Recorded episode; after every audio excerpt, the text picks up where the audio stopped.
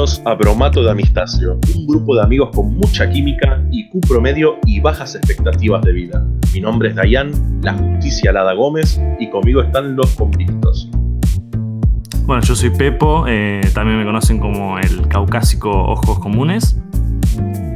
Y yo soy Luca, me conocen como el estacionador serial en doble fila.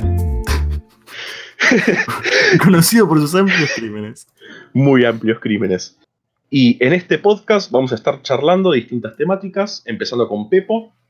Bueno, particularmente voy a hacer una exposición sobre eh, titulada Aceléreme el motor, Marcos. Eh, titulado, va, titulado de la siguiente manera que ya dije, que tiene que ver con Sebastián Estebanés como el paradigma de la pureza en la actuación. Luca nos va a traer una temática también. Yo voy a hablar de tatuajes. Todo lo que se les pueda ocurrir de tatuajes lo vamos a trabajar hoy en Bromato de Amistacio. Y, no, y por último, no es menos importante, la temática que voy a traer yo es horóscopos, tarot y cómo eso nos identifica, no, no, nos guía en nuestra vida. Así que bueno, sin alargar más la situación, empieza Pepo, contanos. Bueno, primero que nada, eh, contexto. Eh, estábamos pensando de que podíamos hablar en el podcast. Y parte de la premisa de, toda, esta, de toda esta basura que ha surgido, eh, fruto de nuestra indecencia, ha sido el impulso este, y la poca, la prácticamente nula meditación. Eh, por lo que navegando por Twitter encontré un video de esos que, que no te dejan dormir en la noche. Y, y, era una escena de dulce amor que me pareció eh, poco, poco menos que escalofriante, pero muy interesante para pensar y reflexionar temas tan profundos como la identidad misma de las personas. Pero antes que nada vamos a poner este, ese simplemente un minutito para así los chicos también la escuchan y que la audiencia este, puede, si quiere, sacarse eh, sus respectivos audífonos o auriculares o desconectar los parlantes o dar de baja el servicio de luz. Pues la verdad es que... ¿Qué? Aprendí un montón de cosas de usted. Y ahora, no sé, me encuentro haciendo cosas que pensé que jamás haría. Aprendió cosas fundamentales de usted. Fundamentales muy importantes para su vida. Cosas del barrio que no tenía. Usted es fundamental en mi vida, Marcos. Marcos. Acá viene. Victoria.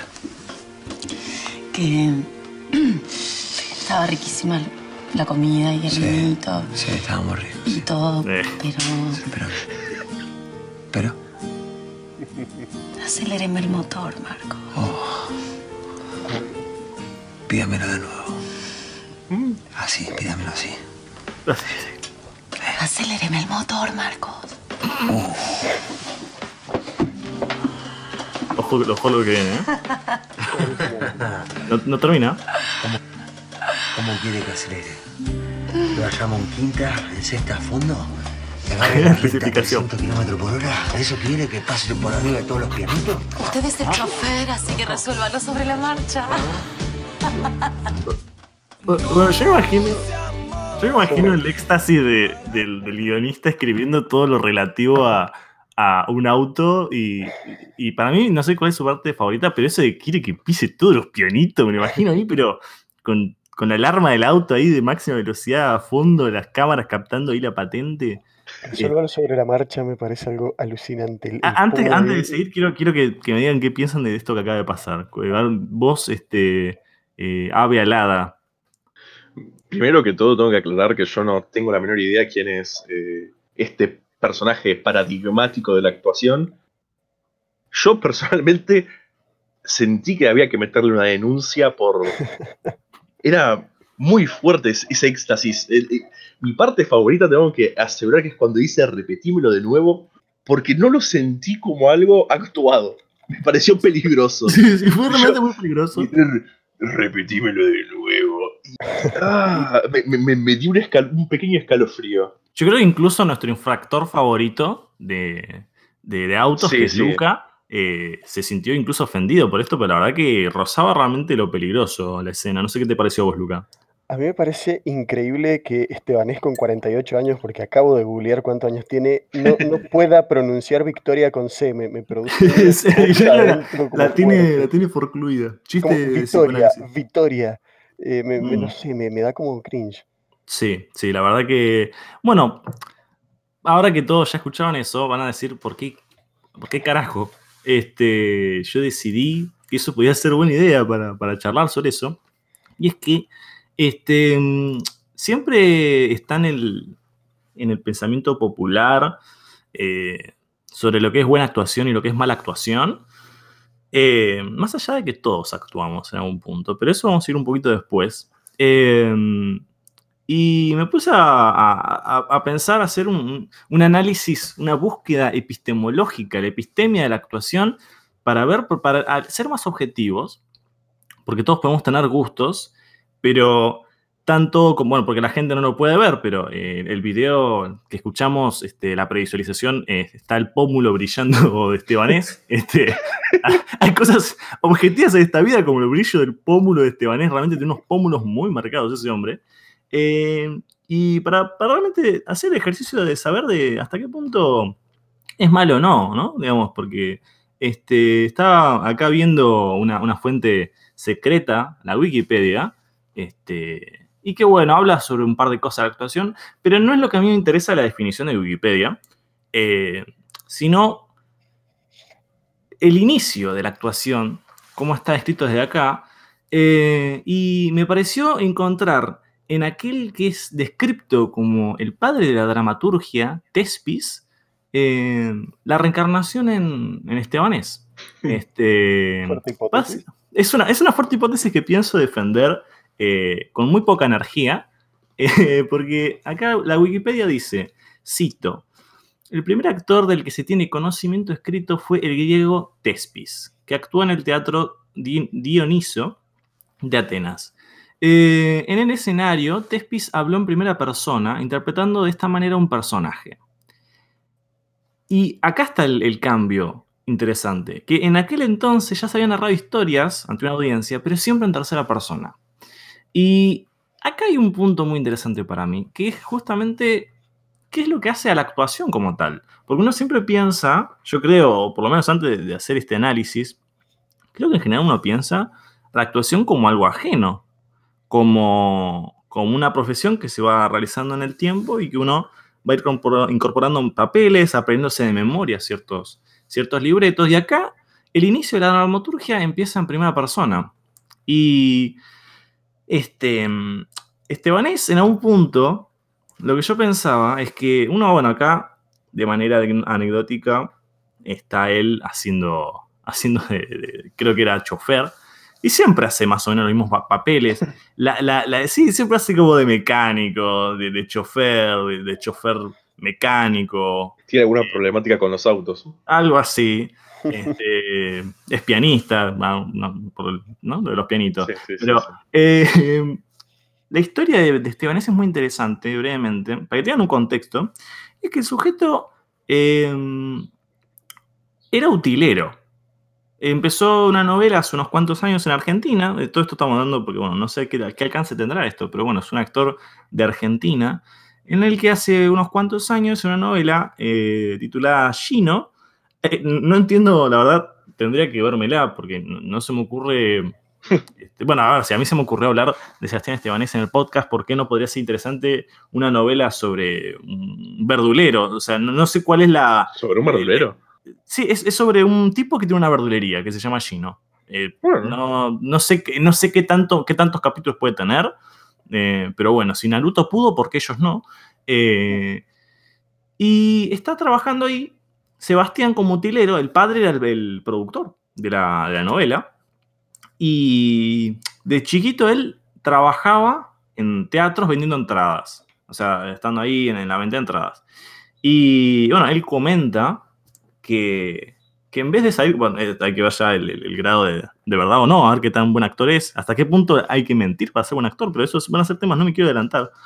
Pero él comentaba que, que sus amigos le decían, oye, oye, chavales, eh, Sebastián, ven con nosotros. Y él decía, no, yo quiero quedarme a ver una y otra vez las, las obras de teatro. Él en vez de- de ir con sus amigos, se quedaba a ver el teatro y como que siempre tuvo ese sueño de ser actor, pero cuando incluso su padre siendo director, él no se animaba este, en esa novela. Y resulta que un día, este, Arnaldo, Arnal, Arnaldo André, no, sé bien cómo se pronuncia el nombre ahora mismo, eh, que era como el protagonista principal, eh, él lo ve, eh, que está ahí organizando las cajas, haciendo típicas cosas de extra, que ni siquiera de extra, porque en realidad él, era utilero, o sea, estaba por fuera de eso, estaba ahí este, trayendo los cajones con las naranjas, y le dice, ¿y por qué no, por qué no me haces un diálogo, aunque sea? No me saludas. Y así empezó, por accidente. Empezó absolutamente sin quererlo. Y no sé si es... que todo esto es culpa de Arnaldo Andrés. Sí, y, y, de, y, de, y, del gremio de las verdulerías. Le mandamos un saludo grande a Hernando Andrés y agradecemos la incorporación de, de, este increíble actor. Arnaldo, ¿cómo mierda se pronuncia? Vamos, vamos a googlearlo, a ver. Arnaldo, Arnaldo, Ar, Arnoldo, Ar, Arnold, Arnold, Arnaldo, Ar, André, Andrés. Andrés, te, gracias por escuchar claro. el podcast y gracias por traernos a Sebastián Echevanés.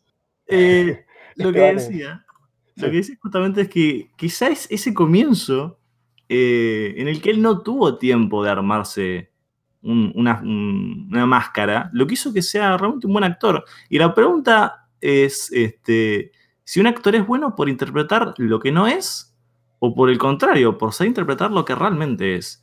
Y a partir de eso tengo el ejemplo de Estebanés y después vi otra, una noticia en un diario eh, y después me acordé también de otro actor del cual se le adjudica un gran valor justamente por lo contrario, entre comillas, por decir así. Por ejemplo, Diego Peretti, otro actor argentino, en, una, un reportaje que se hizo hace poquito, eh, él se refiere a su profesión eh, como que no es un trabajo serio eh, y que hay que darle seriedad.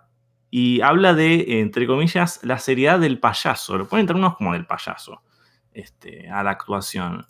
Y hablando de payaso, me acordé de, de me dirán ustedes cómo se, pronuncia, cómo se pronuncia exactamente, que Jared o Jared Leto. Jared Leto. Eh, Jared Leto que creo que de común conocimiento, porque está repirado, y justamente se le, se le asume, se le da el, el, el este, se lo condecora diciendo que es un gran actor por los papeles tan, eh, tan exagerados, tan extremos que ha representado, y la manera en, la que él se prepara mentalmente para eso. Yo, por ejemplo, acá en una página sumamente confiable, euroresidentes.com, eh, hablando de ciertos este, facts de Jared, dice que eh, la preparación para su papel en Requiem por un sueño, donde interpretaba a un adicto a la heroína, la cataloga como sadomasoquista, entre otras cosas, y adelgazó 28 kilos vivió un tiempo en la calle para perder el contacto con sus seres queridos, incluso con su novia.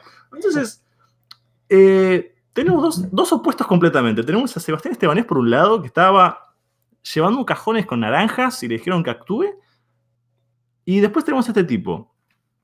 A, a su juicio, ¿quién de ustedes o quién, qué creen ustedes que hace que uno sea un buen actor? ¿Quién sería mejor que el otro? Si tiene sentido siquiera preguntárselo, los escucho. A ver, no sé si tiene mucho sentido preguntárselo, pero sí es interesante desmenuzarlo. Bueno, Yo creo que es un buen actor va a ser. Sí. No sé si es un buen ejercicio.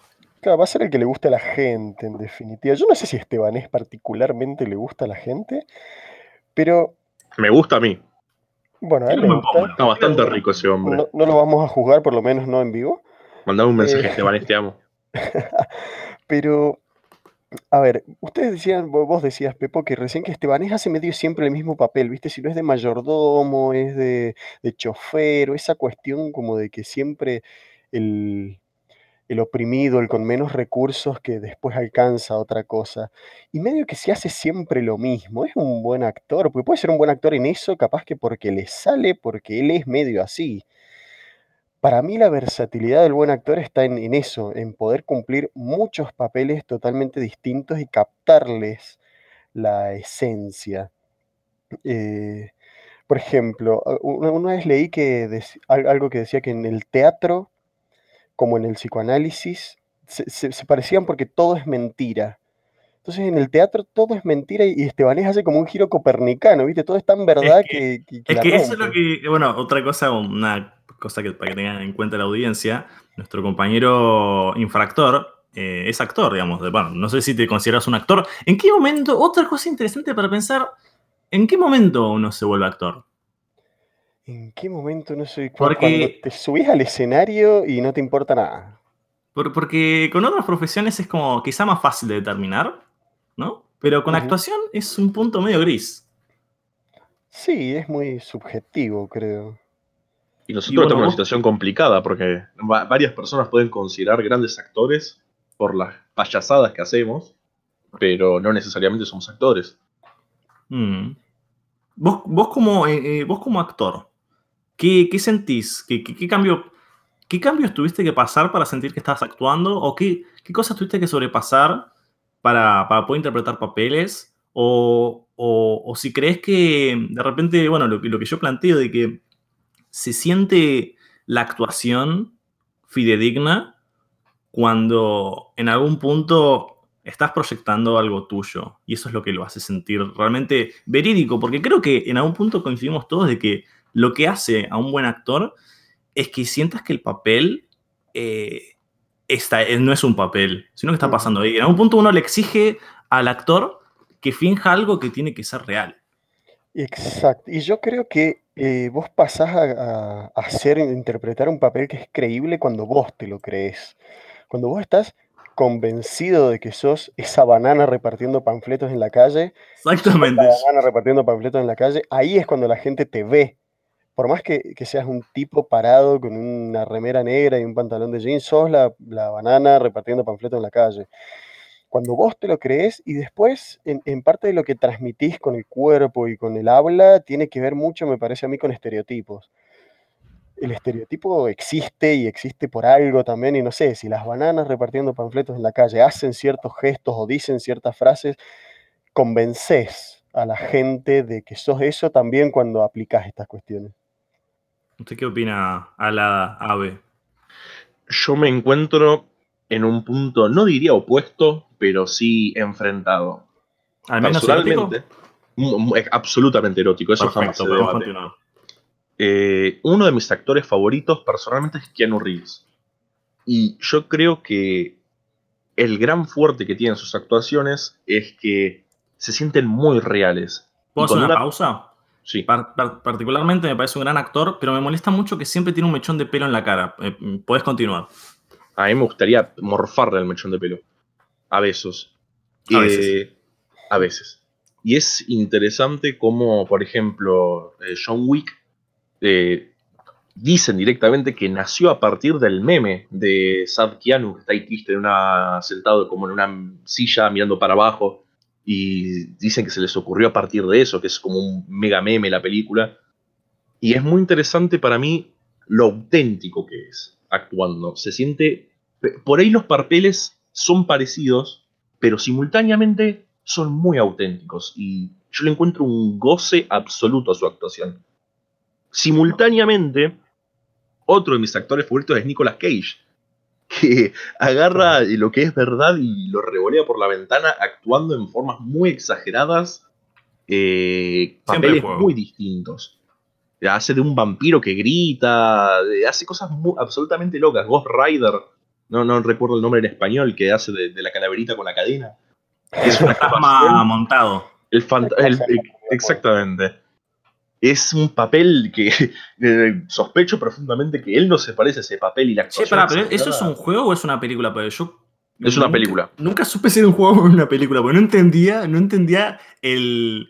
El- el- no entendía la narrativa, porque ¿cómo, ¿cómo es la vida de alguien que tiene la cabeza prendida a fuego y tiene. O sea, es súper complicado, digo. ¿Cómo es el día a día? Pues poner a la noche ahí con la, con la, con la Harley Davis ahí en la ruta, con la cadena y la, prendi- la cabeza prendida toda a fuego. Yo creo que atraes a unas ladies. Pero imagínate la mañana. O sea, ¿cómo haces? Primero se te, fue- se te prende fuego la almohada. Yo creo que es algo poco práctico. Eh, digo, no sé, no, no entiendo cómo es que se le prende la cabeza eh, en algún momento en particular. Yo no vi la película, no sé cómo funciona. Porque además creo que era, creo que era una calavera, ¿no? Digo, se- Una calavera prendida a fuego. y, ¿Cómo pero, conseguís laburo así?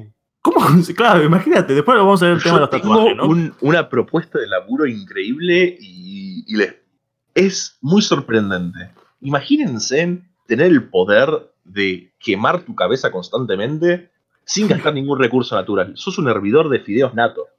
Lo, cierto. lo ponés en un restaurante, pla, ravioli, ravioli, dame ese mostachioli. Ojo, ojo, es muy bueno eso, pero imagínate también, ahora, bueno, ya está medio saliendo el invierno, eh, entrando la primavera acá en Argentina, pero es muy común lo- los chicos, los chicuelos que quieren ir a, a tomar algo ahí, tener un holgorio eh, ahí en, con un bar, y hace frío, y ponen esas típicas como lámparas de, de calor, no sé cómo se llaman Sí, exactamente. cañones Sí, sí. que son una mierda. Claro, pero imagínate tenés ahí el tipo prendido fuego, yo creo que le agrega un, un toque. Ahí, eso sería Sí, otro sí. puesto de trabajo. Y no gastas leña nada más. Te No leña. del No, tipo, nada. Eso es cierto. Pero en la película me, me intriga mucho. ¿Él tiene rostro en algún momento o siempre es Sí, una sí, cara tiene rostro, tiene rostro. ¿Y cómo es la transformación? ¿Cómo es que sucede? Ghost Rider originalmente es un cómic que no, no comprendo muy bien cómo funciona, pero básicamente es como si un demonio infernal de otra dimensión posee a la persona y en situaciones particulares creo que son de enojo o lo puede activar. En realidad es como que el demonio tiene conciencia propia, entonces como, che, activate, el demonio es bueno o no. Y, y se activa y se vuelve calaverita prendida a fuego. ¿Pero se activa en cualquier momento, por ejemplo, con gente alrededor o en alguna situación particular? No, siempre se activa en cualquier momento. Eh, puede estar solo. Inclusive que hay una escena tipo como que él está como peleando contra el demonio internamente. Y bueno, en general está peleando contra gente, asesinándolos. O sea, el tipo se puede estar duchando, se puede estar lavando la cabeza ahí en el Sí, lavabo y, se prende fuego y ¿cómo es? Y sí, eh, agarra y se hierve el shampoo y debe quedar bien head and shoulder. Debe quedar todo, era, todo era una propaganda muy compleja Head and Shoulders, para Sí. debatir la picazón de la caspa. Se- Sería un. No me sorprendería. No me sorprendería genuinamente. Ay, bueno, ¿pero ¿qué otro actor, por ejemplo, se te ocurre así? Jackie O sea- Chan es un actor que me parece que, que lleva la, la realeza de su actuación al, al absurdo, porque actúa todas las escenas, todos los papeles de Jackie Chan son bastante similares. O Sí, sea, es como, podríamos decir. de- él siempre como, "Jeje, hola, mi nombre es Jackie Chan. Y siempre es ese, ese papel, pero el hecho de que él siempre, todas las escenas las graba, las de acción, es como llevar este, esta honestidad en la actuación a un límite todavía más allá. ¿Qué tema el del doble de riesgo, no? Sí. ¿Qué, qué vida triste. Porque es como, siempre estás de espalda o con el pelo en la cara eh, y no te llevas el crédito por casi arreglar tu vida. Que- No, ¿Está pues? Sí, sí, estoy seguro que sí. Bueno, a mí siempre me han dicho, este, no hoy particularmente, pero el doble de riesgo de Mirta Legrand, para esos almuerzos, para esos almuerzos medio difíciles, viste que, bueno, no sé, por ejemplo, es un caldo medio pesado que vos decís, no, está, viste que ya un poco con la edad, no, mucho, mucho chorizo colorado, qué sé yo. Sí, Entonces sí. ahí entro yo, me pongo una peluca ahí bien, bien rica, bien, bien rubia, y bueno, recibe el, el guiso con todo gusto. Le, le masticás la comida. Claro. Pero bueno. Jack- Jackie Chan me estás diciendo. Sí, eh, que, que me parecen todos distintos tipos de Sí. actuaciones, tanto honestas como en el otro extremo, como no, no yéndose a un papel tipo Jared Leto, que, que se va mucho en el papel y no hay tanto de él en esa actuación. Bueno, en realidad siempre hay algo de uno en la actuación. Sí. Pero Sí, me parece que no, no, no- no me parece que se podría tomar la idea de si un actor hace un papel en forma muy similar a su persona o forma honesta comparado con cuando hace un papel muy distinto a como es. Me parece que la actuación siempre se disfruta cuando el actor disfruta el actuar. Quizá en algún punto también eh, la actuación es como un trabajo cooperativo entre el que actúa y el que tiene que legitimar la, la actuación, Mm. porque en algún punto el actor es actor eh, en el punto en el que alguien lo así lo percibe, digamos. Supongo que también habrá actores y actuaciones que, que sean mejores o más fidedignas a partir también de lo que uno este, pone en el actor. Digo, o sea, no todas las películas nos hacen llorar, no todas las mismas temáticas. Este, hay algunos que dicen que los buenos actores son los que te hacen llorar, pero bueno, no sé. Yo, por ejemplo, con Marley y yo no lloré. No, o sea, nun- nunca me pareció que el programa de Marley, el de Viajando por el Mundo, sea yo lloro bastante, yo lloro bastante. motivo. Este, Yo pero- lo veo a sí. Mirko y lloro porque quiero esa vida, boludo. Sí, imagínate ya tener todo, todo. Leonardo. Leonardo, vete primero ya, este, tener ahí, te levantás a la mañana y está Marley. Yo, yo me asustaría en principio, porque es como, ¿qué, qué- qué pasa? Pero Sí, después pero te como, levantás y se cae el chabón, entonces te levantás imagínate, Mar- imagínate, imagínate levantarte y que esté Marley haciéndote una tostada. O sea, imagínate lo loco que es eso.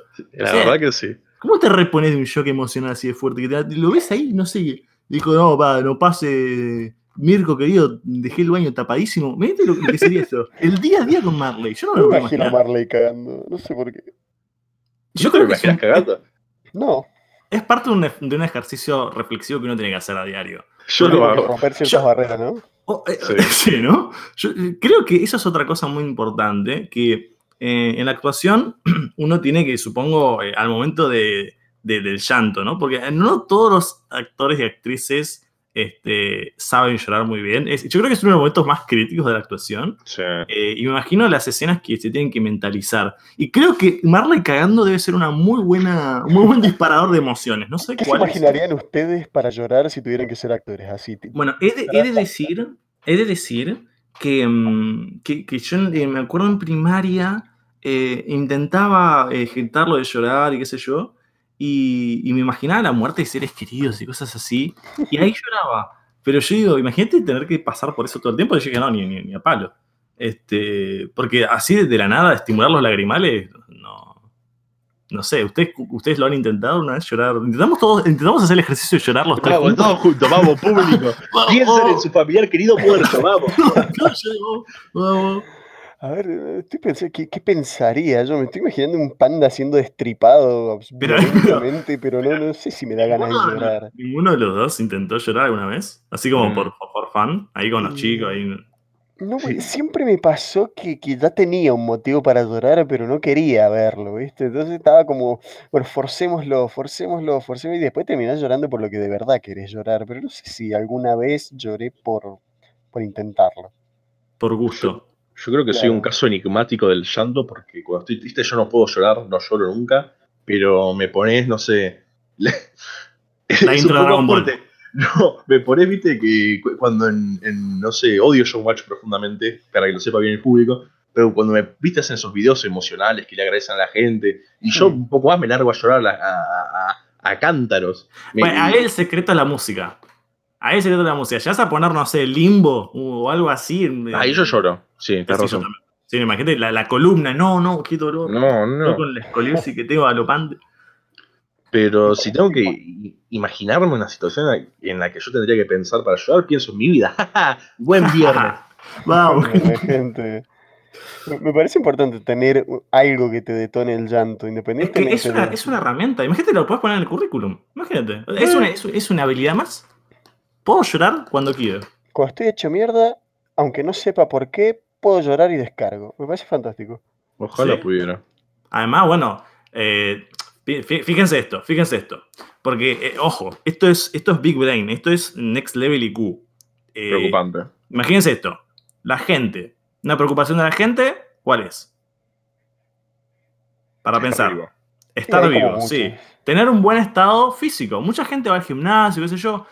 Bueno, una gran parte del moldeo del cuerpo es en la reducción de la grasa corporal. Y eso mediante la transpiración. Imagínense optimizar el proceso llorando. Adelgazar kilos y kilos llorando. Es una buena manera. Un 17% más rápido mediante lágrimas. Si somos 70% agua, imagínate bajas como un 30 llorando. O sea, ahí llegas al peso para el verano, no falta mucho, chicos. Sí, sí, gente, hay que ponerse la bikini. Septiembre, ya para octubre, hay que estar ahí con la, con la tabla de lavar. Es más, es más, puedes lavar con tus propias lágrimas en tu propia tabla. O sea, no- no- está todo, todo pensado. En La este podcast que somos no- ecológicos. Nada se desperdicia. Nada se desperdicia. Ay, Dios. Bueno, eh, yo creo que eh, cerrando el tema, porque creo que hemos llegado a la conclusión eh, de que Sebastián Sebanés tiene una muy buena tablita. Yo creo que esa es. ¿Tiene tablita? espero que sí. Sí que seguramente sí. Seguramente sí. Me alegro por él. Me pregunto última- si Estebanés llorará pensando que no le entra la cuarta al auto, ¿viste? Para ir pisando el Debe ser, ¿no? Medio un poco. O, o imagínate que, que me agarra ahí la, la avenida X y dice, ve que no hay ningún pianito y ahí estalla en llanto porque él quería pisar todos Quería los pianitos. pisar. Genocida de pianitos, bueno. Sí. Bueno, eh, espero que, que la audiencia tenga muy en claro los puntos que hemos pasado. Este, es muy Sobre- importante. Sobre todo que Sí, yo- sepa lo- el, el hil- el- el hilo conductor que podemos manejar en este podcast es muy, muy potente. Sí, muy potente. Bueno. Motiva el llanto. Sí, hay que ensayarlo. bueno, Luca, Bueno, a mí me interesaba trabajar un poco el tema de los tatuajes Porque me, me parece que lo podemos abarcar como de muchos lugares, ¿no? Por ejemplo, hay una moda de los tatuajes en la cara. ¿Qué opinan? Mm, muy duro eso. Bueno, eh, por un lado tenés la acepción legal, que si mal, va, legal, por decir así, pero sé que se estila, no sé si acá también, no sé si es una moda que se incorporó o lo que sea, pero creo que está bastante extendido que eh, son los presidiarios, específicamente los de Estados Unidos, los que se tatúan la cara, por una razón. Eh, y esa fue la moda que empezaron a adaptar los traperos de Estados Unidos, o, no- o porque estaban en cana, no sé, no sé qué pasó primero, pero ¿Qué fue antes? ¿El trapero en cana o...? eh, no sé si es una cosa simbiótica, si es como el yin y el yang, eh, pero, pero creo que mm, primero tenés esa, esa connotación, ya de por sí, como de estar en cana, lo cual puede ser beneficioso o no, dependiendo de la situación. Eh, particularmente a mí, no me gusta el tatuaje en la cara, Eh, porque es como, no sé, es... eh, Yo tengo una, mm, una opinión, va- va, o sea, no te- ese es el tema, creo, no tengo una opinión muy sólida respecto al tatuaje. Sí la fui modificando bastante con el tiempo porque eh, es como uno se llena de accesorios, uno se llena de accesorios y creo que nadie te diría, che, no te pongas un gorro, che, no te pongas este, lo que sea. Pero como que el tatuaje queda. Entonces es como, creo que la pregunta es si cuenta como accesorio, por ejemplo, en primera instancia, porque eh, un accesorio es algo que no está en el momento inicial, ¿no? Por decir así, pero el tatuaje no lo es, pero después queda, ya queda ahí para siempre. Que Y, mo- molesta lo permanente, digamos. y- y creo, creo que es, es contradictoria la idea justamente de un accesorio permanente, porque es como, excepto, bueno, que te lo remuevas con láser, no sé cómo queda, no, no sé si hasta qué punto se puede sacar el tatuaje, realmente no estoy, eh, no, no- no tengo conocimiento de eso, no sé si uno sabe hasta qué punto si realmente se puede sacar el tatuaje o no. Lo, lo planteo como una pregunta real- realmente, o sea, no sé si uno sabe si se puede realmente sacar el tatuaje No, o no. desconozco. Yo creo Eh. que sí, ¿eh? Creo que hay cirugías láser que te lo sacan y te Quizá hay zonas, quizás justamente la cara no es una zona para que te mandes un láser ahí es destructor. el tema, no sé qué onda la cara. Entonces, entonces sí, re- realmente creo que habría que pensar eh, las categorías del, del tatuaje, si es un accesorio, porque por ejemplo, no sé, los lunares también aparecen en el tiempo, eh, y algunos dicen, no sé, el, el lunar acá queda lindo, o cuál, o las pecas, por ejemplo, que hay la gente que le gustan mucho las pecas. Eh, Ujú. un Hay gente que se tatúa. Eh, gente, gente que se tatúa también las pecas. Muy interesante eso también. Sí. Y por ejemplo, una cicatriz también te queda, pero no Sí. la elegís. Y encima viene con un trauma, entonces, y, y te queda y vivís con la cicatriz. ¿Es traumática la la- vivencia del tatuaje también? Yo no la he vivido como traumática, yo tengo dos tatuajes y la verdad es que no. ¿Qué dos siempre- tatuajes? Siempre ha sido una elección. ¿Cu- ¿Cuál es el tatuaje? Porque, porque eh, siento que esta, esta conversación ya la hemos tenido antes y de vuelta me vuelvo a sorprender. ¿Qué dos tatuajes? Nunca supe que te tatuaste. Yo tampoco. Eh, Bueno, yo tengo como un dibujo atrás del brazo y como una frase en, en la cara interna del bíceps, digamos, también. Qué Eh, poco pero- poético suena decirlo así. Sí, la verdad que sí, pero es parte de Una mi cara de la intimidad, cara no. Eh, sí, te tengo una frase y un dibujo. Ah, ¿qué? Tenías a Raúl Portal en el, en el, el bíceps izquierdo, ¿no? Tengo la cara de Néstor en la nalga derecha. Me parece eh, perfecto. pero, pero bueno, no sé, e- eso no sé qué, cómo llegó a mi cuerpo. Tengo amnesia. ¿En serio? no, mentira. Ah, bueno, ¿vieron, ¿vieron ese programa también en el que. Bueno, no sé ah, si. ¿no? Just Tattoo of Us. Sí, que se, que se tienen que hacer como retos de tatuaje y el otro le elige un tatuaje Ah. horrible al otro. ¿Será ¿Lo real? harían? ¿Lo harían? Ni un- Es que yo creo que lo haría, pero con un amigo. tatuaje a Pepo, Pepo le elige un tatuaje a Dayan, Dayan me elige un tatuaje a mí, sabiendo sí. que somos unos hijos de puta. además. Si nos tuviésemos que elegir No, un no, tatuaje. Pero, eh, pensemos, eh, hagamos, Bueno, hagamos dos ejercicio. ejercicios. Pensemos un tatuaje bueno y un tatuaje malo para el otro. Yo- ¿Para quién pensamos? Yo para Dayan y Dayan para Luca y Luca para mí. Sí. Bueno, eh, ¿quién empieza? ¿Quién Creo empieza que yo? empiezo yo, empiezo yo. Yo creo que para Lucas, si le tengo que hacer un buen tatuaje, le, le- pensaría en todas las bandas de, de rock que agarró y me mencionó y buscaría una frase que me parezca poderosa, interesante, que refleje sobre nuestra amistad. Si tengo que elegir algo malo, les pongo el pro es la nalga.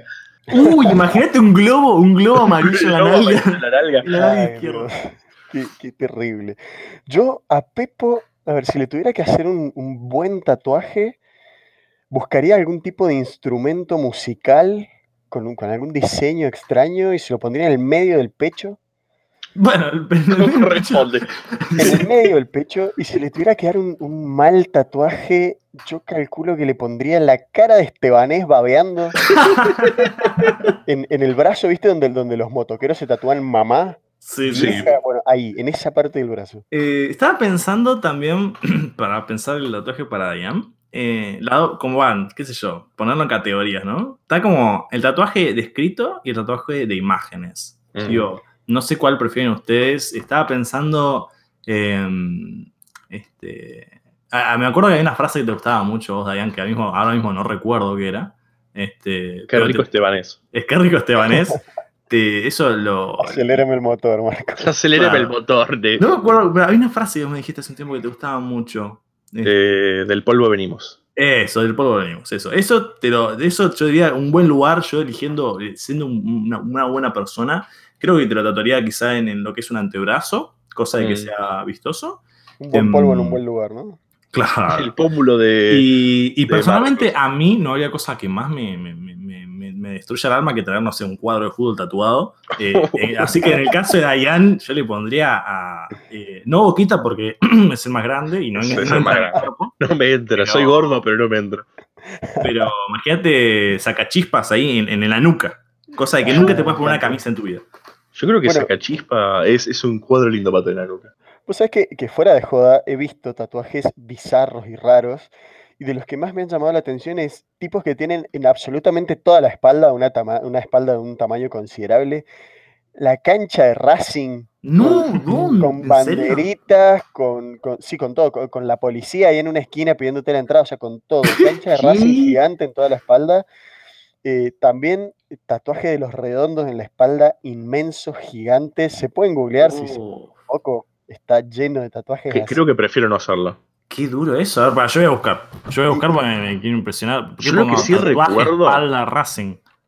Recuerdo una vez haber visto en la playa un chabón que tenía como un tatuaje 3D como que le está explotando de la espalda el Oh. escudo de River Plate.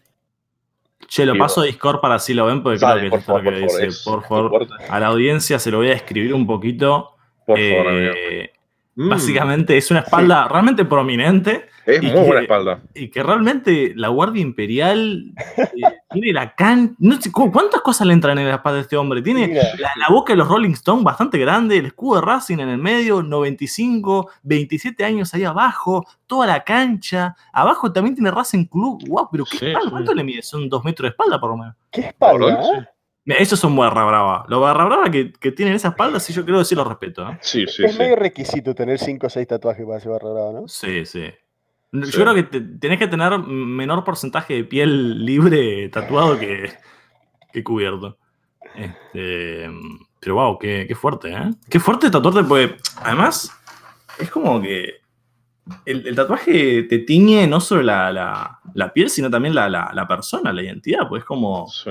Bueno, Eh, eso es un tema súper interesante, ¿no? ¿Cómo- cómo- ¿Por qué nos tatuamos? Bueno, nos tatuamos también en algún punto para remarcar algo que consideramos nuestro en nosotros, para reafirmarlo en Eso es lo que yo iba a charlar. pasa a ser parte de nuestro cuerpo, ¿no?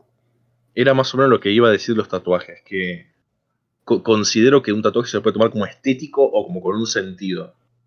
Y hasta qué punto a una persona es tan permanente, bueno, sacando si te tatuas a boquita, más grande, pero ¿qué, qué tan estática puede ser una persona que lo mismo que quiso decir hace 20 años lo va a decir cuando, en ese momento? Sí, ¿ah? ¿Qué, qué, qué tema ese? Típica frase, sí. Yo, por ejemplo, en su momento, no, hoy en día de- desistí de decirla porque sigo elaborando, elaborándolo. Pero sí, e- eso de. ¿Un tatuaje tiene que significar siempre lo mismo? O. o- porque ahí está el tema. Hay, hay un tema que a un día. eh, para el próximo podcast. Para, para otro podcast muy lindo. Que es la contradicción. Ah, Reivindicar la ok. contradicción. Yo creo que hay contradicciones que. Primero, que la contradicción no es mala en sí misma, en su naturaleza, porque somos contradictorios. Eh, pero mamita, ¿no? Porque ¿qué haces cuando tenés la cancha de Racing en tu espalda y de repente eh, no empezás a simpatizar mucho con Racing? Hay cosas con las que eh, pueden ser atemporales realmente. ¿Hay, hay apuestas seguras de tatuaje. Mm, no sé, che. Vos sabés que una, una de las preguntas que traigo también es, ¿qué pasa si te tatuaste un nombre de una ex, una frase en Mm. la que ya no Oh, crees, bueno. o un tatuaje mal hecho? ¿Y qué haces con eso? ¿Te lo Bueno. dejás para recordarte que sos un boludo? Dice, dice la leyenda que no hay que tatuarse nombres. Este, Dice la leyenda, pero hay gente que se tatúa la cancha de Racing en toda la espalda. Entonces, Sí, pero la cancha de Racing es la cancha de Racing. Otra cosa es el. Porque. eh, ¿Qué sé yo? eh, creo, que hay, creo que hay nombres y nombres. Porque, por ejemplo, hay gente que se tatúa el nombre de la madre, del padre, los hijos. La Mm. familia no, no se elige, pero al mismo tiempo, al no elegirla, eh, queda. es atemporal. Eh, pero sí, digamos, el nombre de. Porque, por ejemplo, si vos te hubieses tatuado el nombre de, de un mejor amigo o mejor amiga de la secundaria que hoy en día no te hablas, mm. yo creo que Mm. te querés rebanar la- las Sí, rodillas y también va con la familia, porque te tatuaste el nombre de tu vieja y en 20 años te caga tu empresa, te hace firmar unos papeles ahí medio ciego y te quedaste en la calle. Y te dices tu vieja, igual Claro, bueno, sí, también tenés, eso, ¿no? tenés el Sí. nombre ahí, ¿no? Sí, yo, yo creo que en ese sentido eh, hay como un- el campo más seguro, y es que creo que es por el que va la gente, es tatuarse eh, objetos medio atemporales. Lo, más, lo más común son animales, o los tribales, o cosas en, en chino japonés, que Sí. es como. Yo, es creo que eso es- eso. Yo, yo creo que eso de, de tatuarte algo en otro idioma es como para romper el hielo, este, porque digo, no sé, es poco práctico. Además, ¿cómo sabes que de verdad dice lo que dice? Porque si vos lo- Ojo, lo, otra lo cosa. buscás en Google Translate, bueno, es una cosa, pero ni siquiera es si va a ser 100% literal. Capaz que dice puto el que lee el tatuaje en Claro, yo, yo- singapurés, no yo me sé. tatuaría un QR que me lleva a Taringa, ¿viste? A la frente y de Taringa. Bueno, hace no mucho hubo un, un tipo que se había tatuado, no sé si era un QR o un link de YouTube o algo así, que llevaba un video, no sé si de River haciéndole el tercer gol a Boca o algo así, ¿Qué? Y le bajaron el video de YouTube y ahora no, lleva a ningún lado. Esa es otra cosa, por ejemplo. No te puedes tatuar Mm. cosas que dependan de. Eso es. ¿Qué, qué cosa, eh? ¿Y ¿Qué, qué tema los tatuajes? Porque, digamos, primero que es una inversión de guita bastante importante. Después que Sí. tenés un tema de, de- de- de salubridad, digamos. Es muy raro que suceda, pero eh, lamentablemente a veces tenés que ir por lugares donde el precio es muy caro, porque yo he escuchado de casos eh, lamentables donde hay infecciones y, y- y Sí. contagios en tatuajes, por lo que es un tema muy jodido. Eh, y después está el tema de la decisión, de, de- de- de- cómo se siente, cómo sentiste vos el primer pinchazo, Luca. Yo estaba cagado de miedo, la verdad. Es más, fui porque me- me- medio que me obligaron unos amigos, o sea, era como, bueno, vamos a No, qué juntos. qué turbia sé- esa situación. Fue querido. como, vamos a tatuarnos juntos todos, qué sé yo, yo estaba cagado de miedo, fue como, bueno, dale, vamos, pero en el momento estaba ahí. Eh, lo hice queriendo igual, o sea, fue, no fue contra mi voluntad, pero estaba bastante asustado y nada, el primer pinchazo fue como, ok, es esto, después empecé a sentir un poco de dolor y después pasó, ya está, y, es hasta placentero, es me- medio gozoso también, ¿no? Yo, a veces eh, te hago esa pregunta porque es otro tema para otro podcast también, seguramente. Que es como el momento antes o el momento justo de que pase algo, que sea, eh, que sea un punto de quiebre. Es Sí. como. Es, es, es un momento muy particular. Y creo que como que el pinche- primer pinchazo de tatuaje es como. Y sí, yo en el Eh. momento pensé y dije, bueno, ya está, mi piel ya no está más inmaculada, blanca, preciosa, eh, va, blanca, bueno. eh, ¿Qué pasó? Ahí apareció, parecía un bigote. Apareció- Peso en el medio de la comisura de los labios, pero. Fue, fue autorreferencial. Wow. Eh, pero dije, ya está, ya no hay vuelta atrás. Eso fue lo que me salió a decir, no hay vuelta atrás. Y también me, me sirvió también un poco para dejar el miedo un poco de lado. Mm. Mm, sí, sí. Este, bueno, hay, cierta, hay ciertas cosas que, ciertos ejercicios que la gente proponen para, para liberar a la gente miedosa eh, de, bueno, de cosas menos, me- menos eh, heavy, como por ejemplo bañarse a la mañana con agua muy fría, que supuestamente ese, ese momento de entrar a la ducha con, con- con el agua helada te ayuda a, a- a generar eh, esa conexión ahí cerebral de decir, tomo la decisión, aunque sé que es algo que puede ser doloroso o lo que sea. Ah, bueno, tatuarte, ¿no? Eh, es una, hay una decisión, un cambio un poco fuerte. Pero. Después también otro tema interesante, hay, hay tatuajes polémicos, porque los hay. Yo, yo Sí, creo que, hay. yo- creo que Sí. hay opiniones divididas, pero hay opiniones que, que sí que se concentran en puntos polémicos. Por ejemplo, las famosas mangas o, por qué no decir, Mm. por ejemplo, el cuello de, de la, de la hija de Tinelli, que no me acuerdo el nombre. Que Este, Candela tiene, sí. O Can- Candelaria, no sé cómo. Creo que es Candelaria. Sí, eh, que tiene todo en, en- en numeral 00000 este el cuello, Sí. eh, todo negro, y es como, wow, ¿qué pasó ahí? Que, porque es como, a veces, eh, a, a veces uno podría pensar quizá que, que, que esas líneas, porque una cosa es un, un trazo y tu, tu, tu piel como si fuese, no sé, un lienzo. Pero ya eso parece, parece que estás eliminando una parte de tu cuerpo. No sé qué, o sea, se podría leer como, no sé, una, una anulación, una negación de su cuello o, una...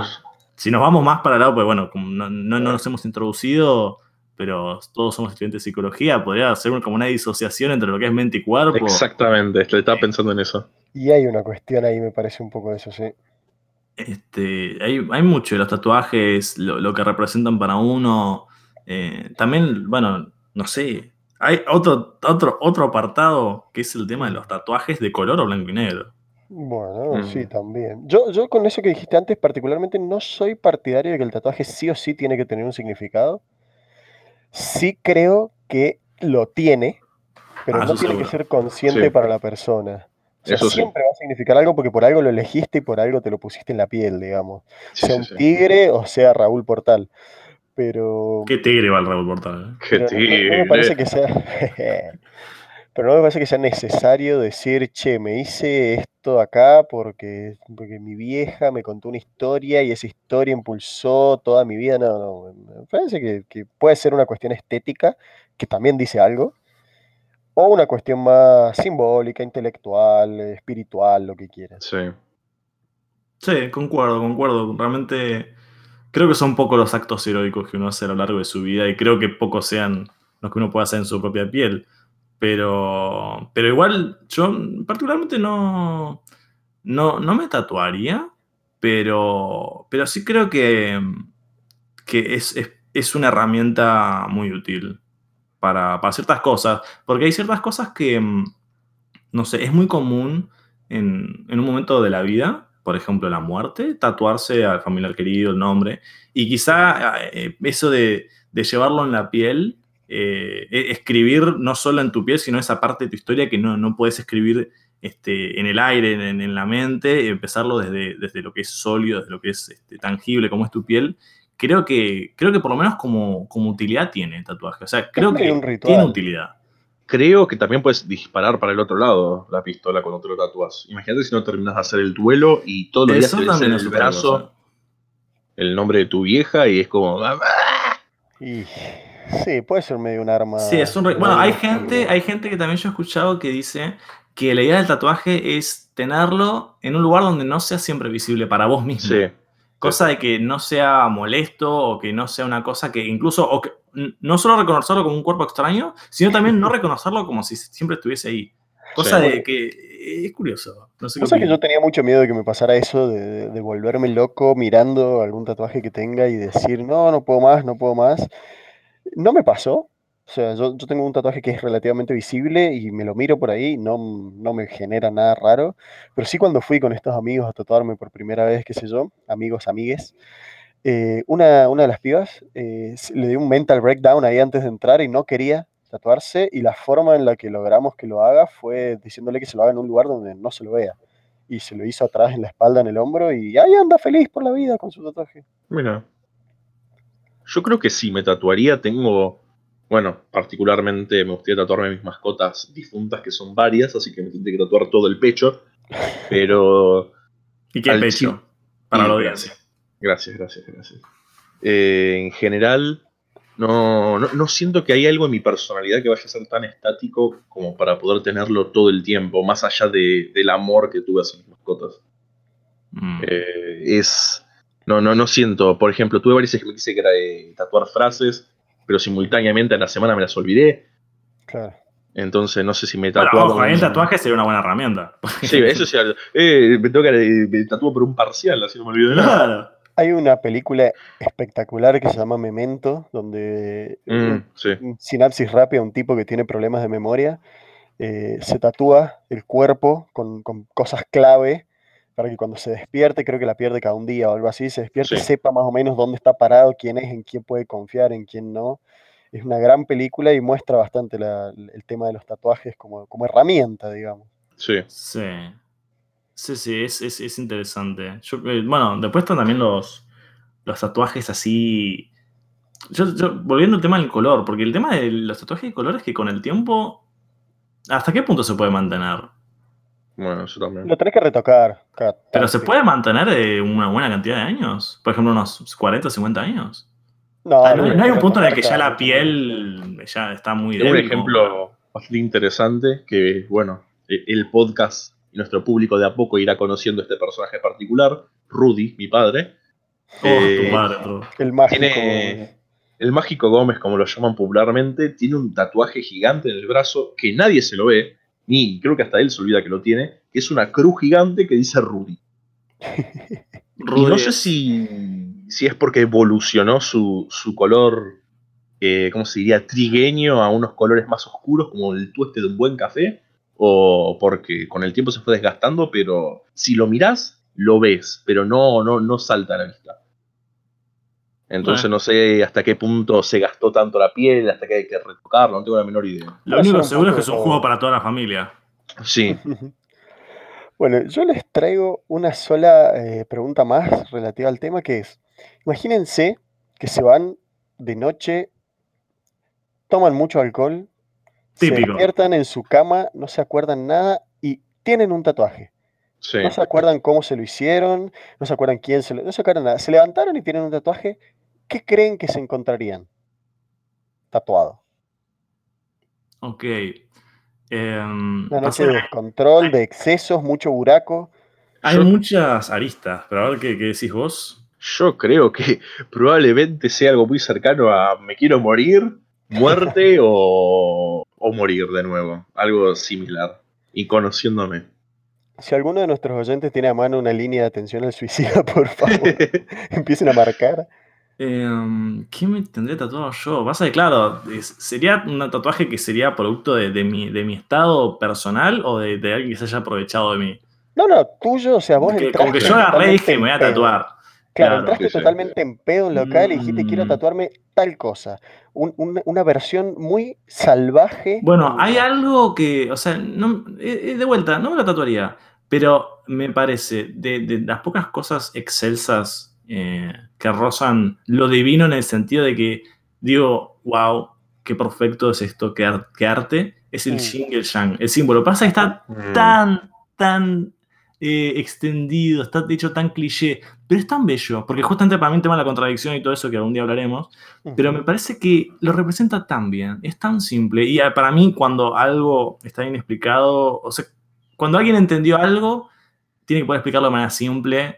Eh, y creo que la persona que no sé cómo fue, que no sé cuál es la historia del el Yang, pero de la- quién o quienes lo hayan diseñado, me parece que entendieron muchas cosas. Es, es, es muy. Es algo que responde muchas preguntas, este, deja, deja otras también, pero me parece muy bello. O sea, si, si, si en un rapto de locura, o si me tuviese que tatuar algo, sé que sería eso. ¿Y dónde te lo tatuarías? Eso es importante En también. el centro del objeto. Eh, en el nudo del globo. bueno, no me gustaría que sea en las partes del torso, creo que sería en un brazo o algo así. Ajá. Este. mm, casi que. O sea, me, gusta la idea de tener la idea como de Yin y Yang en, en una mano o algo así. Cosa de. de- se- sería interesante. Estoy pensando, ¿no? La, la diferencia, porque bueno, tatuarte en la palma sería extraño, pero sería interesante también. Arriba. En la palma, en la palma. O sea, Ah, en la la parte palma. interna de la cara, de, de la mano. Sería ¿Sería? interesante. Sería, sería interesante. Este, o bueno, también, porque no? En, en, en la parte de arriba, pero debe ser muy doloroso tatuarte ahí. Sí. Yo tengo una amiga que tiene un tatuaje ahí, tiene como una espiral. No le he preguntado si le dolió, pero se ve bonito. Sí, Yo- hay- Creo que fuera de meme, lo que me tatuaría sería un árbol de café o una planta de café o algo por el Ajá. estilo en todo el brazo.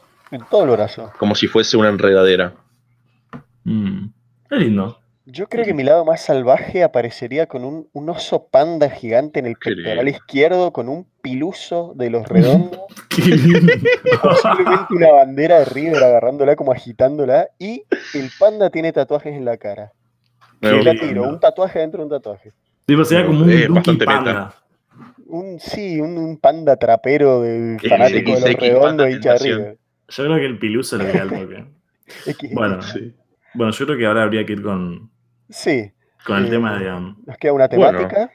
Sí, traje una temática que estuve reflexionando bastante esta semana, que es acerca del mundo del horóscopo, el tarot y hasta qué punto nos dirige la vida. Bueno, eh, particularmente depende de cada persona porque hay algo que nos marca a todos.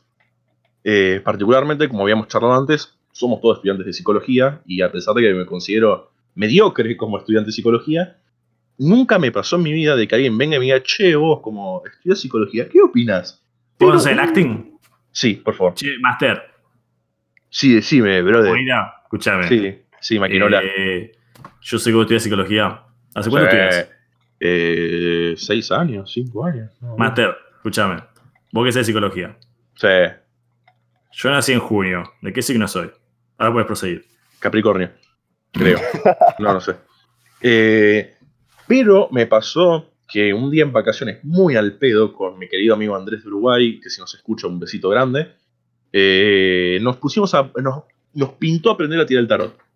Y a partir de ese momento, yo no les puedo explicar la cantidad de gente que me consulta para que le tire las cartas, a pesar de que yo digo que no, no, no, no son cartas. ¿Sabes lo que pasa, Diane? El problema es que vos eh, usás turbante. Yo sé Es que te gusta cómo te queda, pero la gente lo confunde. Piensa que sos Es un oráculo. verdad. Es verdad, no, el tema es que, bueno, como soy pelado, no, en general. Claro, eso es cierto. La, gente no lo sabe la audiencia, pero él. Sí, sí, soy pelado, pelado, es impresionante. sí, y, y absolutamente obeso.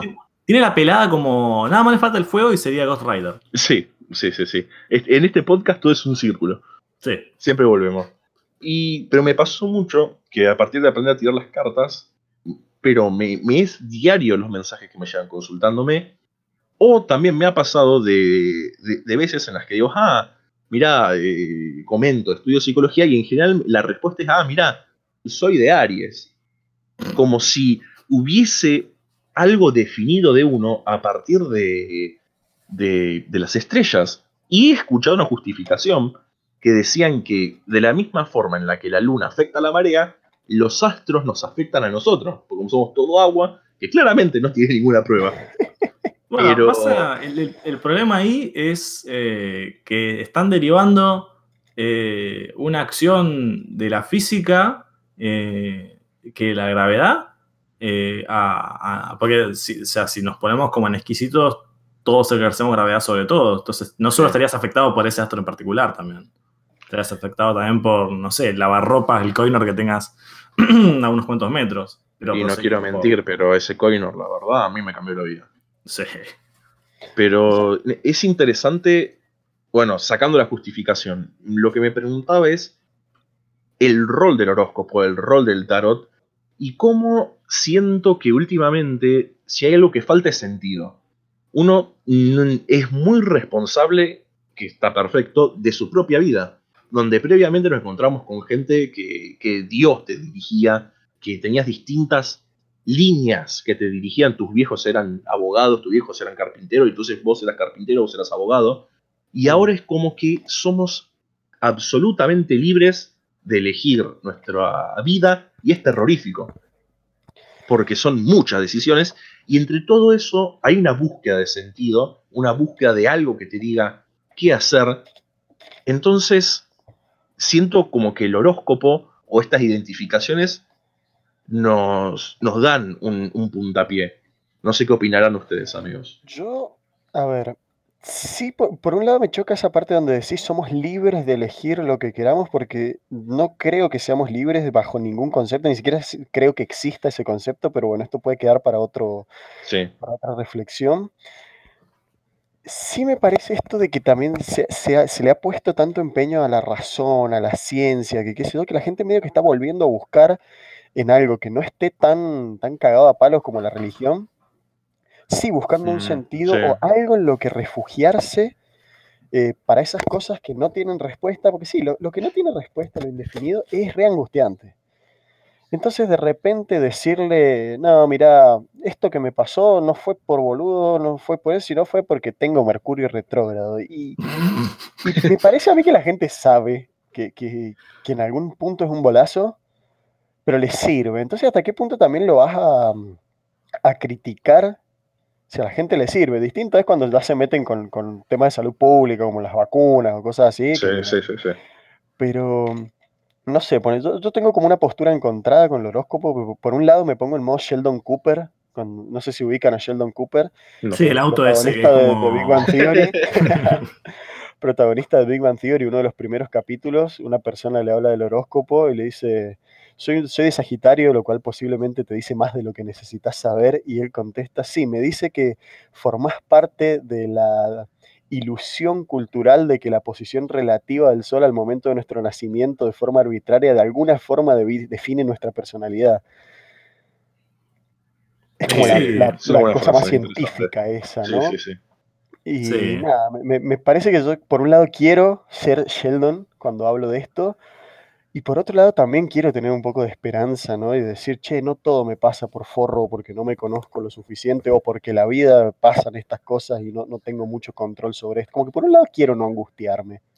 Es, lindo, es poético quizá, eh, pero creo que mm, bordea también un tema que eh, involucra también otra de estas disciplinas, que es la numerología, y que tiene que ver el encuentro entre lo que es la creación y lo que es el encuentro con las cosas. O sea, porque por ejemplo, eh, son ambas disciplinas más o menos hablan de lo mismo, pero parten de lugares diferentes, creo yo. También depende cómo conciban a la matemática, pero creo que la astrología tiene que ver con el encuentro con los astros eh, y la numerología tiene que ver para mí con la creación de las matemáticas, porque realmente no, eso sería otro tema para, para pensar, pero creo que la matemática es una creación, digamos, no. Sí, Absolutamente. definitivamente. Es el Eh, lenguaje que inventó la humanidad para lo- tratar bueno, de interpretar el universo. Los Sí. tres compartimos ese pensamiento, pero hay mucha gente que no. Hay gente que cree que eh, es un encuentro la matemática. Es un encuentro que, la que los números están ahí, que los fractales estaban ahí por, por- o sea, por decir fractales, pero en realidad es una descripción para mí de, de- de una forma de la naturaleza.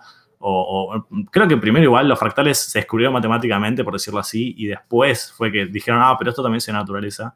Pero cuestión en lo que hoy es que eh, una podemos pensarla como más artificial y otra como más natural, porque una lo encuentran en, en los astros y otra en la matemática, pero ambas llevan a lo mismo. Y, y- y habría que ver quiénes, ¿no? habría que ver si puede convivir una, un- una persona que crea en la astrología y en la numerología también, por ejemplo.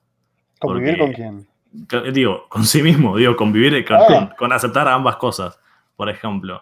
Este, pues son, son cosas de órdenes diferentes. Ahí y a un punto de la contradicción que decías vos, ¿eh? Que para mí sí se puede, por ahí, porque, porque somos medio una contradicción constante. Incluso en esas cosas.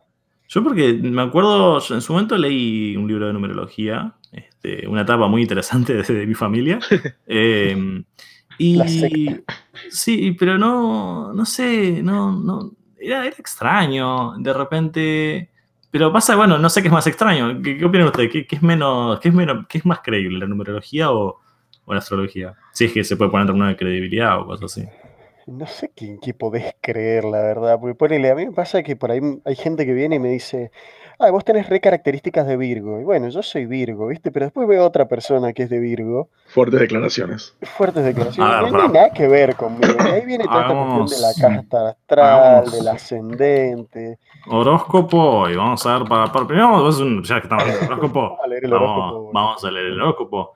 Eh, a ver, de la nación quieren para si es de Argentina, Por favor, por porque si favor, no vamos. estaba viendo uno de Perú. Eh, vamos por signo. ¿Vos qué sos, este, Diane? Acuario. Acuario.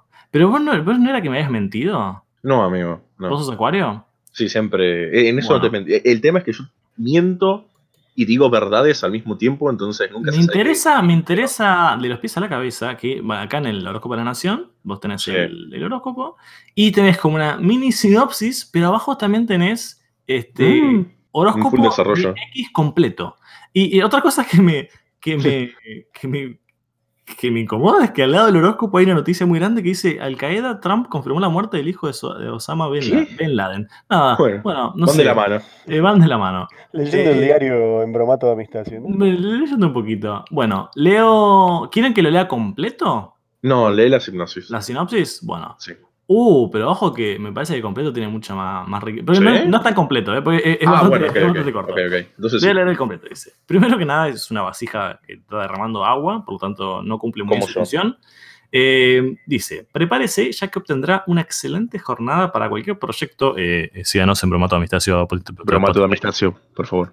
que quiera poner en práctica, en especial si se trata de su vida personal. Eh, amor. Si el amor toca a su puerta, eh, préstele más atención. Deje de inhibirse en la intimidad y demuestre su poder de seducción con la persona que conozca. Si el te problema toca la es- puerta cuando estás cagando, ¿qué pasa? Sería bastante problemático. Bueno, hay que salir. Igual dice, "Ew, si el amor toca su puerta, préstele más atención.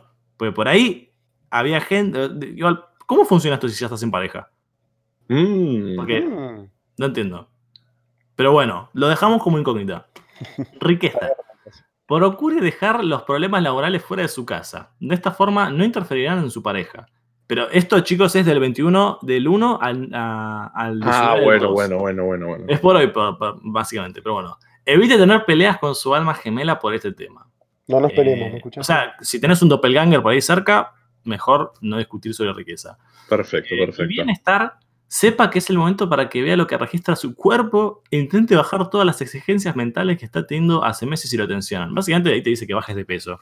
Eh, me parece que es un poco... Me parece acertado. Me parece que nunca me sentí tan identificado con un horóscopo en mi vida. Parece un poco agresivo del horóscopo, decirme qué tengo que hacer, pero... Eh, eh, eh, eh, pero esto nunca lo había visto. Pará, porque acá dice horóscopo, qué sé yo, por Renata Dossi, pero abajo está la contra, por Quirón o Chiron. Y dice, amor, tiempo e incertidumbre. Los planetas en Virgo le suman en crisis, eh, le- le- lo sumen en una crisis pasajera pero explosiva. O sea, tipo algo así como eh, Ghost Rider. Sí. Diga pronto lo que tiene para decir, decilo.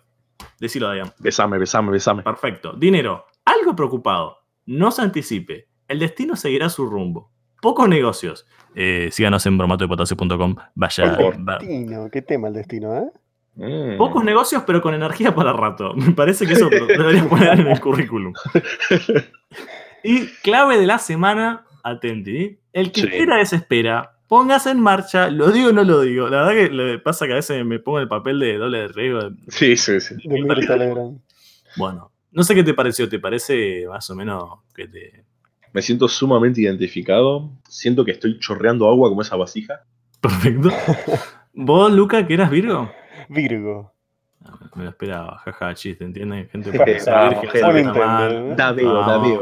Me Bueno, hizo mi profesor de Derecho del secundario a los 17 y me y no te marcó para nada en la vida, vamos. para nada. Eh, transitará una etapa donde podrá ubicarse en una mejor posición social y así obtendrá un crecimiento en su vida que lo hará sentir que está en la cima. O sea, es absolutamente específico esto. O sea, voy a ser sí, trapero. Básicamente.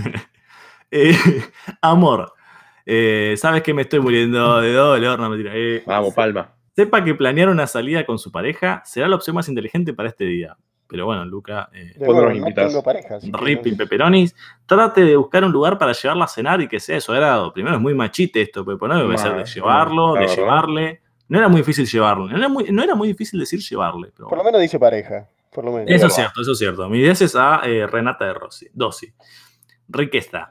Gracias a ese nuevo proyecto laboral que empezó y su esfuerzo continuo, después de tanto tiempo, el suspenso que da esto, por favor, comenzará a ver los frutos tan esperados por usted. En serio, yo me esperaba algo un poco más fuerte, me generó una tensión ahí corporal, horoscopal. Sí, sí, sí, sí. Yo estaba Tenía llorando. ahí lo- lo- los glúteos en mercurio. A ver. Bueno, bienestar. Haga lo posible para no caer en el estrés, por más que los inconvenientes lo persigan. Eso se llama la policía. Eh, vi. ampárese en la- la- los frutos en doble fila. Ampárese en la lectura de un buen libro y evite los pensamientos negativos. Bueno, Ah. la autobiografía de José María Listorti me la acabo de comprar, así que Es una señal. Por fin, la Biblia. Chiron o Quirón tiene eh, otra A ver, a este le tengo más fe. Amor. Eh, con los planetas del amor en sus. Uh, los planetas del amor. Imagínate, imagínate el día que podamos hacer los viajes interplanetarios y ah, no, yo tengo el amor, el planeta del amor. Planeta del amor. Ay, Venus es un telo. Sí, un claro, telo exacto. interplanetario. Planeta. Sí, sí. un planeta entero para que sea un Y. Júpiter ese es el puerto de frutos. Pero bueno. Va.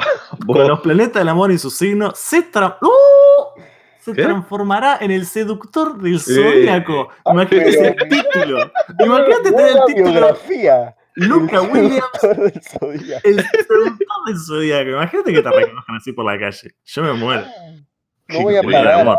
hasta el seductor del Zodíaco y Bueno, para, para el próximo, para el próximo podcast, este es tu apodo, seductor del zodíaco. Claro, sí, 100%. Bueno, da rienda suelta a su infinita capacidad de afecto. Pero que, yo te imagino, pero todo sudando amor, por, llorando. Las babies ahí como. ¡Ah! Bueno, eh, dinero. Todas las nenas son de Kevin. ¿no? Ojo, así, así como Kyron es así de, de, de- de wow, rienda suelta, dice dinero, sea claro a la hora de cobrar sus honorarios. Mucho trabajo, buenos negocios y una inversión que rinde. Eso está escrito de una manera que no tiene mucho sentido. Pero sea clara, clara, sea claro, sea claro, sea claro a la hora de cobrar sus honorarios. Me parece que a Quirón le pasó a- hace poco con el contador. Sí, un, problema de un, un problema con la declaración jurada en la FIP. A quien lo cagó la madre, ¿viste? La que tenía tatuada en el brazo. Sí, el brazo. Y Y ahora no le paga. clave de la semana. Atenta, Luca. A Atenta. Fuerte. Que nadie hable en su nombre. Tome la palabra. ¿Qué tenés que Fuerte. decir? En tu nombre específicamente. eh, Dayan, ¿qué es lo que tengo para decir? Eh, pésame. Yo no sabía que era doble fila. Yo niego tener permiso de conducir. Yo no sabía que eso era una vieja. Y ahora- bueno, y ahora, horóscopo de Capricornio. Eh, ¿Qué soy yo? Eh, me incomoda mucho cómo mira esa cabra. Eh, no dude en agasajar a los que aprecia cuando lo sienta. Nada más general. Recuerda que su hospitalidad lo convierte siempre en un gran anfitrión en su entorno. Mm, La verdad que no tengo nada claro lo que tengo que hacer, pero bueno. Eh, amor. si vos estabas buscando un Ojo, sentido, a la especificidad de Renata Dossi. Amor. Durante esta tarde, yo me veo con Tefi eh, ahora a la tarde, el amor le brindará una grata sorpresa que no esperaba. El tema es que yo esperaba. El- bueno, después, claro. Ojo, no se, eh, esto, no se resista, ya se pone medio policial el asunto. Disfrute- de la misma al máximo y sin inhibiciones. A mí me parece que ese T-Connection que voy a tener con Tefi, más que T, Ah, va a me ser parece una que se viene va a algo. bien. estupefacientes, una cosa por ahí. Sí, sí, sí, sí. Riqueza. Si necesita asesoramiento, no duden en solicitarlo. La verdad que, por lo general, este, si lo necesito, eh, ya que podría presentarse un inconveniente en el plano material. O sea, por ejemplo, en, en el universo como tal, por ejemplo, yo Sí. quiero abrir la puerta y no puedo, y ahí tengo que asesorarme con alguien. y Sí, como llama que- a tu contador, che, Claro. escuchame. Consulte, consulte, ojo, ojo, consúltele a ese amigo que sabe del tema. ¡Eh! Dice, ¿pero qué es esto? ¿Qué, está pasando? Parece que se maneja una mafia acá de, de. Sí, sí. Es como, sí, escuchá, eh, es como que el contacto ahí con el, con el, con el camello ahí de droga, escuchame, Master. Bueno, bienestar. Aprenda a desarrollar su sensibilidad. Este, sí, es cierto, ¿no? Es, eh, sos un poco, muy poco sensible. Se opte por una actitud más segura y relajada frente a las situaciones que tiene que enfrentar día a día en su vida. Aclara en su vida, por suerte, pero yo no sabía si, si era de, de mi vida o no. Y acá Kiron, o Kyron, dice, amor, semana prometedora. Lo rodea el afecto de quienes siempre estarán dispuestos a protegerlo. Está, hablando la policía. Con una constante sonrisa flor de labios. ¡Qué horrible expresión! Mm. Sonrisa flor de labios. Me, me imagino el labio todo brotado, todo inflamado. dinero. Trabajará con ganas y le dará dinero. Ojalá. Eh, no dude en seguir su vocación. Lo que invierta en estudio, bien invertido está. Clave de la Bueno. semana. Clave de la semana y para todos. Un verdadero amigo es aquel que sabe escuchar sin juzgar y sobre todo, escucha bromato de potasio. Vamos, gente. No sé si, o sea, como sé tirar las cartas, creo que soy el, el astrólogo del grupo. Así que creo que todas las estrellas apuntan a que nos sigan en Spotify, a Bromato de Amistacio. Bromato, de espacio, bro- bromato del espacio para nuestros seguidores de Para los que Marte. van a Venus Sí, seguido. Claro, eh, claro. Bueno, Bueno, entonces, bromato de potasio, ¿dónde nos pueden encontrar? Este, las redes sociales, por favor. en Todavía no tenemos ni las redes sociales, las tenemos que crear, No, así que cuando hacemos que crear. esto. Pero cuando subamos esto ya van a estar creadas. Bueno, Y ah, Muy posible. Y bueno, creo que ese, ese tatuaje de la Guardia Imperial encontrará lugar en Instagram. Así todo el mundo lo puede ver. ¿Ves? Ese tipo debe tener ascendente en Mostaza Merlo, ponele. Porque si no, ¿cómo te dan los huevos para hacerte ese tatuaje? sí, sí. la verdad eh, que sí. Yo creo que sí, es una Sí, excelente sí. mostaza verlo. Este, bueno, no sé si quieren agregar una palabra más. Este, o nada, ninguna en particular, y cerramos esto lo más rápido posible. Mira, hay, hay una teoría que a mí me gusta mucho, y como para, darle un cierre un poco más formal, hay, un escritor que a mí me gusta mucho, ustedes ya lo saben, pero le digo a la gente, que se llama Hernán Casiari, que tiene una teoría, él la nombra nueva teoría de los horóscopos, está en Spotify también, donde él dice que en realidad los planetas no tienen nada que ver, sino que lo que influye en nuestra forma de ser, nuestra personalidad, es en lo que estaban pensando nuestros padres al momento de concebirnos. Lo dirige mucho al fútbol, entonces dice, por ejemplo, no sé, que él tiene ascendente en el Maracaná del 50 o, o partidos así, en, en los goles de Boquita. Claro. Yo me pregunto en en qué estarán pensando, en qué, qué habrán estado pensando mis padres. No sé, mis padres deben haber tenido ascendente o, o signo, el, el parcial de epistemología de ese. Bueno, eh, yo nací un 23 de diciembre, por lo que habría que restarle nueve meses, eh, de 12 a 9, de, de- sería en marzo, por lo que, ¿qué pasa en marzo? ¿Qué es lo que pasa en marzo? Eh, Empiezan las clases. empiezan las clases, habrán pensado, uh, qué feo tener, imagínate tener un hijo. ¡Qué bajón! Qué bajo, los bondis llenos, viste, de gente ahí, de, de niños que salen. Capaz que tus viejos estaban pensando en la cartulina. Claro. Eh, yo creo que pudo haber sido eso. Hay como muchas cosas que se pueden pensar, ¿no? Lejos del fútbol, Tengo como un caso dice la- para- paradigmático para esto, amigo. A ver, a ver. Yo soy un hijo in vitro. O sea, ¿qué habrá pisa- eh, pensado la probeta? No me concibió. Eso. Eso para pensar, eso para Sí. pensar. ¿Pero eso es para pensar? ¿Para un próximo Es podcast? para pensar para un próximo podcast. Es para pensar. Perfecto. Bueno. La verdad, Es- espero que esto sea más que disfrutable en el podcast. Eh, ¿qué- ¿Dónde los pueden encontrar, chicos, a ustedes? En ningún lugar en particular, espero que jamás. Yo también, la verdad, que espero que no me crucen en la calle porque me cagarían a trompadas, pero. nada. Después cuando hagamos las redes sociales, Sí. los vamos a decir con... Sí. Deberíamos decirlo igual como para que quede, por una razón. Pero bromato de potasio en Facebook, Y en- bromato de potasio en Instagram, Y en Twitter. bromato de potasio en Spotify Ah. y bromato de potasio en Twitter. Nada más que todo reemplacen potasio por amistasio, siempre. Es verdad. Eso, siempre, importantísimo. Importantísimo, porque si no, no nos van a encontrar, chicos. No, aparte yo estoy probando la audiencia, la audiencia fiel, la Sí, que nos sí, desde sí. el piloto anterior. La que viene bancando los tramos, la que Este- se va a tatuar bromato amistasio. Claro, toda la sí. espalda, la con mitad del pecho. Eh, digo, digo bromato de amistacio porque me imagino que si llega a haber una cuenta que se llame bromato de potasio, eh, técnicamente abandonamos el proyecto, ¿no? Me- me- sería, in- sería demasiado fuerte para mi corazón. Sí. Sí, de potasio, bueno, de amistasio vemos. De por eso, de amistacio. Eh, lo importante que acá bueno. es que si tienen ascendente en Rudy Gómez, nos escuchen. sí. Exactamente. Y, y si pueden tatuarse una cancha lo más próximo a su, a su casa, que lo hagan, no lo duden. Esperamos fotos. Esperamos fotos. Un saludo para todos. Muchísimas gracias por escucharnos.